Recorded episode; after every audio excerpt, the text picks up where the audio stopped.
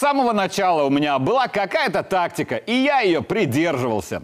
Неделю беглые ждали, что же пропаганда расскажет про их сходку в Киеве на стыке ноября и декабря. Даже обижались, что мы это судьбоносное событие проигнорировали.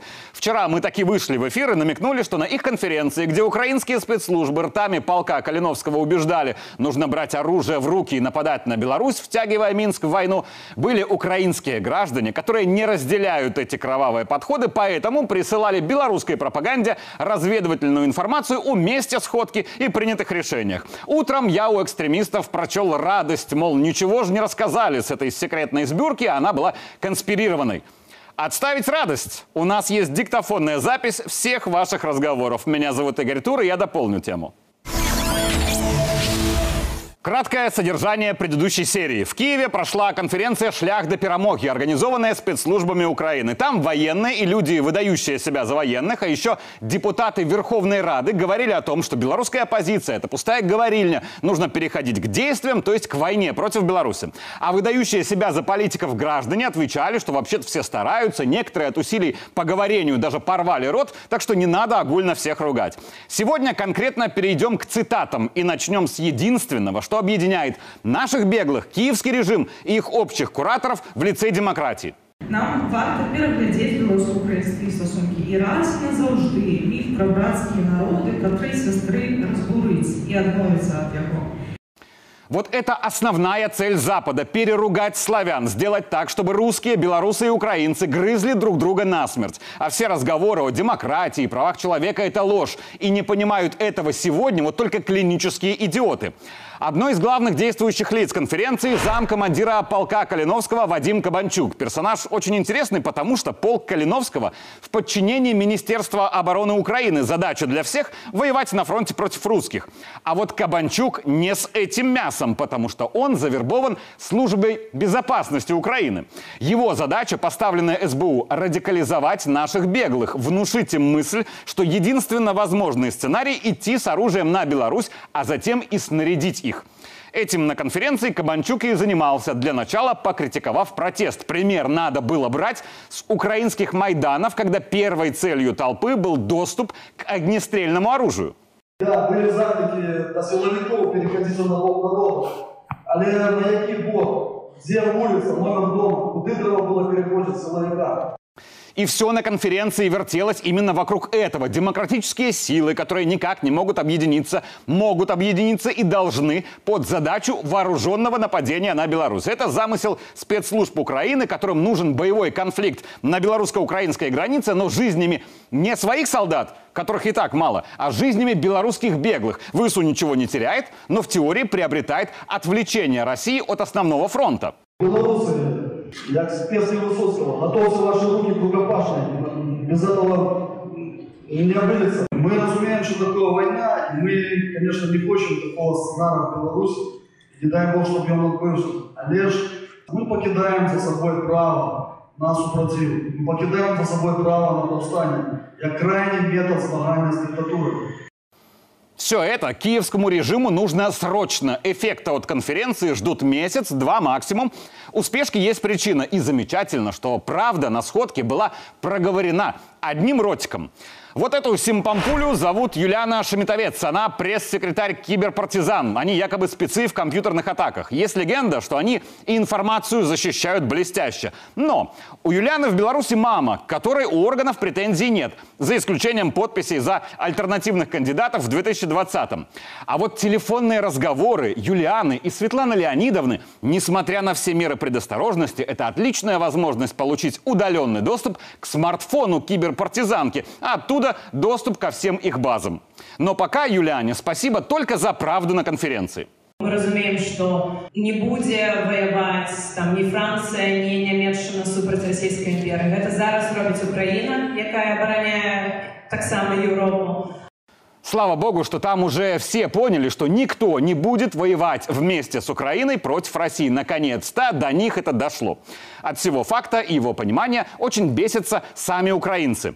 Вот этого гражданина зовут Сергей Соболев. Он народный депутат Верховной Рады Украины фракции «Батькивщина». И, кстати, он автор принятого Радой законопроекта о признании возвращенного России Крыма временно оккупированной территории. Номинально типа в оппозиции к партии «Слуга народа» Зеленского, но реально такое в военной диктатуре Киева невозможно.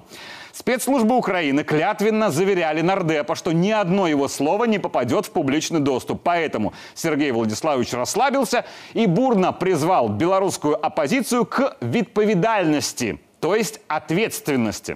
Відповідальність не дають. Я не можу нікому дати відповідальність.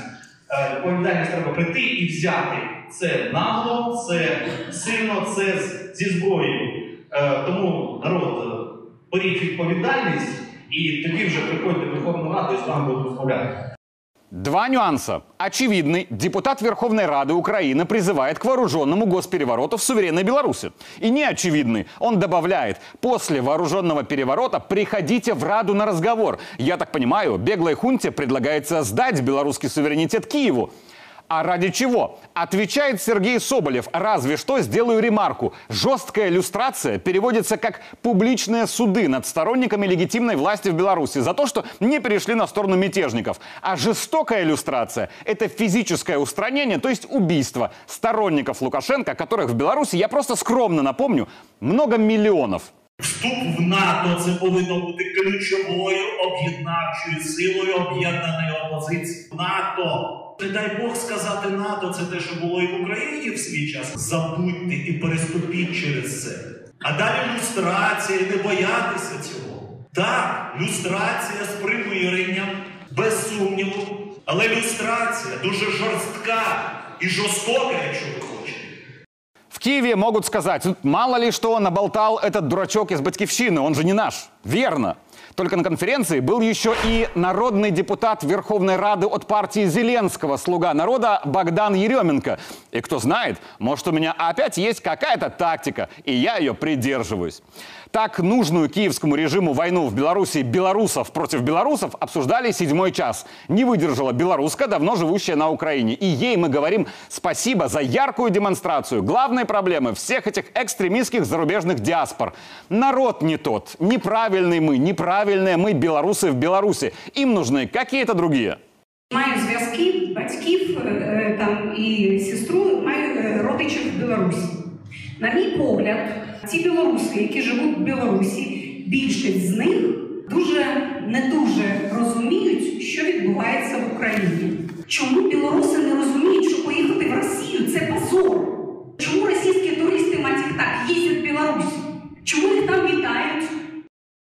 Вы почувствуете всю глубину человеческой трагедии. Все белорусские родственники этой Светланы отказываются видеть в русских врага. Вся большая страна, ее родина, отказывается видеть в русских врага. Но Светлана из Украины не понимает, что проблема в ней.